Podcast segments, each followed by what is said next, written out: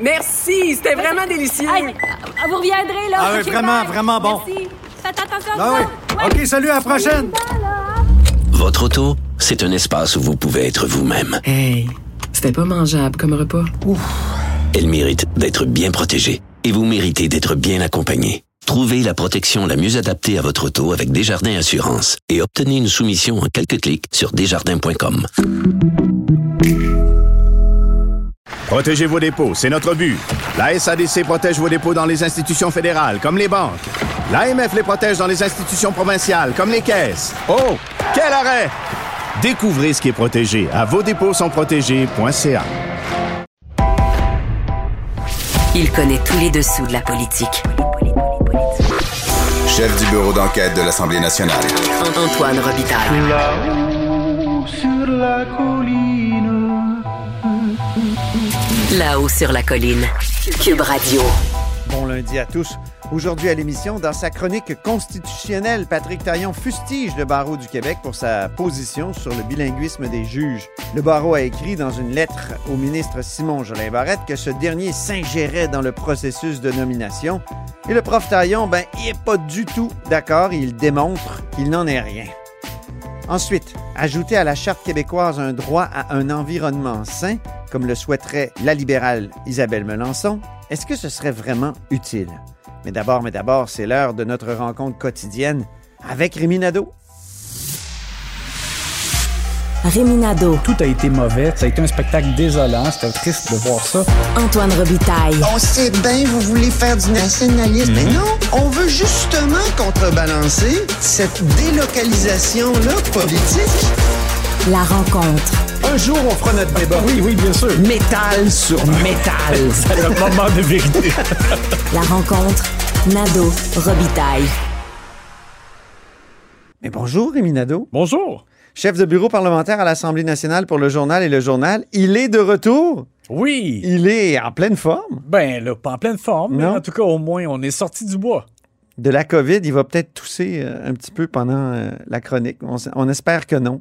On va attendre donc pour faire notre débat sur le troisième lien parce que tu n'es pas encore en pleine forme. Non, exactement. Ce serait comme pas juste. Le REM de l'Est, il faut parler de ça. C'était spectaculaire comme, euh, comme conférence de presse entre M. Legault puis Mme Plante aujourd'hui. Ouais, on voyait que Valérie Plante, elle avait l'air comme vraiment plus enjouée. Oui. Euh, ben, M. Legault semblait vouloir montrer qu'il était enjoué, mais c'est quand même lui qui met de l'eau dans son vin. Ouais, ben écoute, c'est juste que euh, je suis un peu partagé quand je vois ce genre de choses-là. Euh, visiblement, on s'en allait un peu dans un mur. Alors, c'est sûr que c'est intelligent de pas continuer de fermer les yeux et aller frapper le mur. Euh, par contre. C'était peut-être pas un mur, c'était peut-être un pilier. Oui, c'est ça. de- de- de- Un pilier en aé- béton. structure aérienne affreuse. Exact. Alors, euh, bon, moi, j'ai pas de problème. Donc, est-ce qu'on on, on- on fasse mieux? Parce qu'on veut évidemment un développement euh, qui, qui- qui est pour longtemps et euh, qui va être efficace. Qui est joli. Oui. Sauf que là, euh, c'est juste que quand on regarde l'ensemble des projets de transport collectif depuis euh, le mandat de la CAQ, on a l'impression que tout fonctionne au ralenti. Le tramway à Québec, ça a été extrêmement compliqué. Euh, je pense que le gouvernement avait eu raison d'intervenir après le rapport du BAP, parce que le rapport du BAP disait euh, on fait pas en sorte de, que, que des gens des banlieues euh, lâchent leur automobile pour euh, venir vers le tramway. Donc, je pense que c'était nécessaire qu'il y ait des changements, mais après, il y a eu une- aussi une deuxième partie de bras de fer euh, avec Bruno Marchand. On, a, on dirait que donc tout, tout est, est- est ardu. Dans le cas du REM, ben effectivement, on- les gens à Montréal ne voulaient pas défigurer euh, le centre-ville puis voir apparaître là, des colonnes de béton pour supporter euh, euh, des wagons de REM là, qui se dirigeraient vers l'est. là. Ça, oui. je- je- évidemment, je comprends, j'en suis. Euh, C'est juste que euh, on, on arrive maintenant à la toute fin du mandat de la CAQ avec l'obligation de retourner à la case départ. Euh, là, on dit qu'on va travailler avec et la ville de Montréal, avec l'ARTM, avec la STM aussi. Ça, tu Oh. sais ce que ça veut dire? C'est travailler avec la tour de Babel. Hey, c'est efficace, ça. C'est ça. Ça- Alors, je pense que ça va être long et, euh, et je m'étonne que- qu'on n'ait pas pu mieux faire dès le départ. Parce que c'est ça le problème. Je comprends la caisse de dépôt, ça ne l'intéresse plus. Euh, eux, ils se retirent parce qu'ils ne voient pas un projet rentable Ben si euh, ça n'arrive pas directement au C'est centre-ville. Mais, euh, mais là, c'est parce que on, a perdu du temps, c'est incroyable. Là, et, encore dans un autre projet de transport. Euh, là, dans les modifications apportées, donc, c'est qu'effectivement, on ne veut plus toucher au, centre-ville. Il faudrait que ce soit connecté avec le métro. Donc, je comprends, là, je décode là, que le métro, lui, sur la ligne verte, là, le plus loin vers l'est qu'il va, c'est Honoré-Beaugrand. Mm. Euh, donc, place Versailles pour les, les- le centre d'achat. Euh, et, et à partir de là, donc, il y aurait probablement, j'imagine, une connexion, puis les gens pourraient aller davantage vers l'est avec euh, le REM. Et en plus, M. Legault là, ouvre la porte à ce que ça se rende jusque dans l'anneau d'hier. Ouais. Et qu'il y a aussi un autre bras qui part vers Laval. Pour Euh, traverser le fleuve Saint-Laurent. On sait que c'est compliqué à Québec, traverser le fleuve Ouais. Et par ailleurs, tu sais, j'écoute, je sais que là, on- tu, tu pourrais dire que c'est du transport en commun, mais quand même, si tu si améliores à ce point le transport en commun jusque dans l'anneau d'hier, ça aussi, ça favorise l'étalement urbain. là. Sais, Quand on parle de, de troisième lien, c'est l'étalement urbain là, vers l'est de Lévis, mais c'est c'est la même chose si tu développes le transport en commun. euh, Ah, il y a des soit- urbanistes qui le disent, d'ailleurs. Bon, alors euh, voilà, ça c'était le, le- le petit clin d'œil que je voulais faire. Mais ceci étant, donc, euh, le- on modifie le projet, on retourne à la case départ. Donc, je trouve que c'est juste qu'encore une fois, dans un projet de transport, là, on a parlé du troisième lien, du tramway, celui-là, euh, le mandat de la CAC va se terminer avec plein de projets en chantier qui ont dû comme euh, revenir euh, à une case départ d'une manière ou d'une autre. Là, euh, Il te répondrait probablement que la pandémie n'a pas aidé à l'avancement de ces projets-là. Ouais, mais tu sais, on voit que dès le départ, il y a des choses qui avaient été mal ficelées Dans, dans ce cas-là, oui. parce que Ben oui.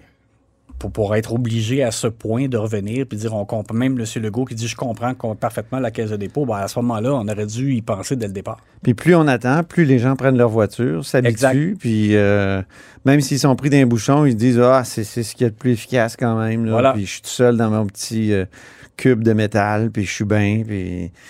Tu sais, ça aide pas là, à, à décourager les gens de Non. prendre leur auto solo, comme on dit. Voilà. Parlons des omnipraticiens maintenant. Euh, une entente? Oui, alors là, c'est intéressant parce que dans le cadre du grand casse-tête de Christian Dubé, de refondation du réseau de la santé et tout, et tout, euh, ça prenait à, à tout le moins, là, dès le départ, euh, ce- cette réussite-là, cette entente-là. Alors moi, je pense que ça, c'est très bon pour M. Dubé. Euh, par contre, beaucoup de zones grises. Est-ce que c'est bon pour les Québécois? Ben c'est ça. Parce que c'est parce que- Beaucoup de zones grises à être on sait qu'on s'est entendu souvent avec les omnipraticiens, puis euh, à un moment donné, on découvre qu'ils ont des primes, puis ils ont des trucs. Ouais. Puis des... Aïe, aïe, Même aïe. chose pour les médecins spécialistes. Là. On Ouais. a toujours l'impression qu'on euh, on n'est pas gagnant. Le dindon de la farce. Puis là, c'est une entente qui survient en plein week-end, un dimanche, donc euh, plus compliqué d'avoir le, le détail. Comme c'est pas comme quand il y a par exemple une conférence de presse ici au Parlement Ouais. euh, et qu'on peut avoir des informations techniques avant, etc. Donc, M. Dubé va avoir à éclaircir. Mais grosso modo, là, on, on sait qu'on est rendu à près d'un million de Québécois qui sont inscrits au guichet euh, pour un médecin de famille. Et euh, dans le cadre de l'entente, il y a comme un deal pour qu'il y en ait 500 000 de moins euh, d'ici mars 2023. Et là, après quoi, on verra si les, objectifs sont pas atteints, on- ça pourrait devenir un levier de négociation parce qu'on va renouveler la grande entente avec les, euh, avec les médecins omnipraticiens. Mais je suis un peu étonné. M. Dubé nous avait déjà dit dans les derniers mois euh, que si les médecins embarquaient pas dans le guichet d'accès, euh, et, et ne donnaient pas suffisamment de plage pour euh, des rendez-vous là, pour euh, les Québécois, euh, qui pouvaient se servir du renouvellement des ententes pour les groupes de médecine familiale. Et parce qu'il disait là, dans le fond, nous, euh, quand on a créé les groupes de médecine familiale, on a euh, comme un peu subventionné, dans le fond, la création des GMF. Ils ont pu, par exemple, euh, à payer pour euh, euh, du personnel parce qu'on le fait, on, on, l'aide- on les aide à le faire, etc. Et on se disait, ben, dans le fond, on pourrait comme leur retirer un peu cet avantage-là. Et visiblement, M. Dubé ne fonctionne pas par le bâton. là. Il y a vraiment comme un esprit plus carotte. Et euh, je pense qu'il y a moyen que les choses se fassent un peu comme d'elles-mêmes avec la bonne volonté euh, des médecins. J'ai l'impression que Gaétan Barrette ne doit la- pas croire à ça parce que Gaétan Barrette disait toujours, puis étant médecin lui-même, que ça prenait un bâton à Ouais. quelque part. Ben, c'est ça. Alors, Mais qu'il n'a jamais pu utiliser, lui. Il, Alors, l'a mis- il en a mis, une dans- il en a mis un dans, dans la loi 20, puis il n'a jamais pu l'utiliser parce que Philippe Pouillard a refusé. Non, il l'a tassé, effectivement. Alors, moi, j'écoute, je suis sceptique, euh, mais en même temps, je, bon, je donne la chance aux coureurs. Euh, on verra. mais M. Dubé devra quand même, quand il sera de retour euh, au Parlement compté de demain, euh, nous expliquer davantage le fonctionnement et euh, peut-être qu'il pourrait être plus convaincant aussi là, à nous rassurer qu'il y a vraiment des, des gains euh, dans le cadre de cette entente. Demain, on sera à cinq mois, jour pour jour, de l'élection.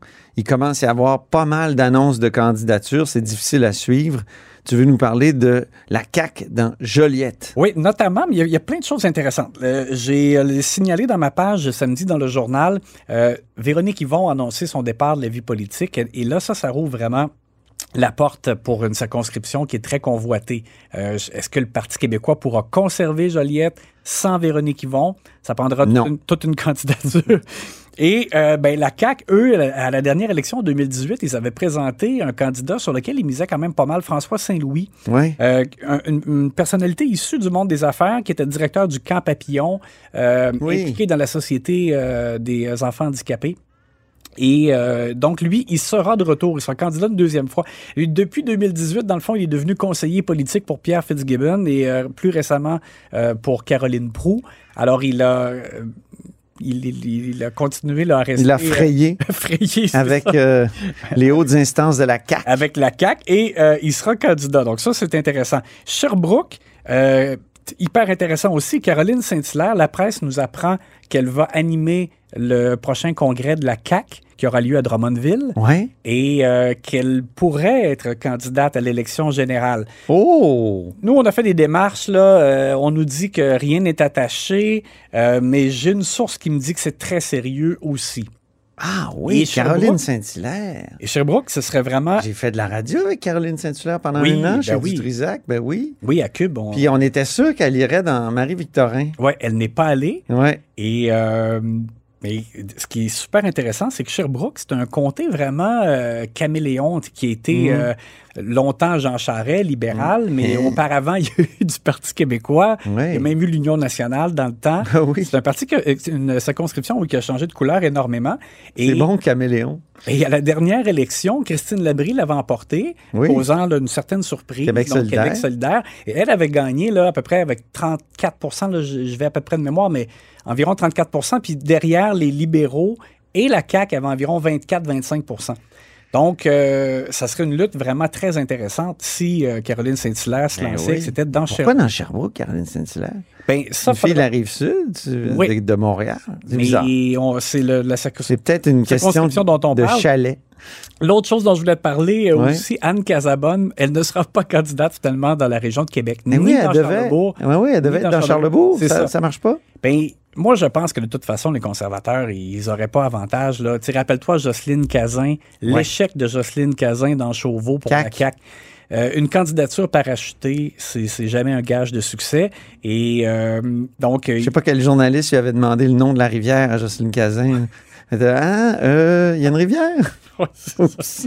alors Ça c'est faisait jamais parachuter. Exact. Et euh, mais par contre, parce que peut-être qu'ils se sont dit qu'il y avait une chance de gagner avec une candidature connue, euh, mais c'est jamais une bonne idée. Il y a eu des discussions avec euh, l'instance locale et euh, finalement, l'Éric Duhem a confirmé qu'elle ne sera pas candidate ni dans Charlebourg ni dans la région de Québec. Et rapidement aussi, euh, un nom qui est sorti, euh, Frédéric Beauchemin chez les libéraux pour la circonscription de Marguerite Bourgeois. Euh, lui, c'est un économiste de la Banque nationale et c'est une circonscription pas mal assurée, Rouge. oui, rouge. Donc ça, ça permet au moins une candidature euh, de calibre économique pour Dominique Andelade. Merci beaucoup, Rémi Nadeau. À demain! On va s'en reparler beaucoup des candidatures, je le sens, dans les prochaines semaines. Alors, Rémi, évidemment, est chef de bureau parlementaire à l'Assemblée nationale pour le journal et le journal.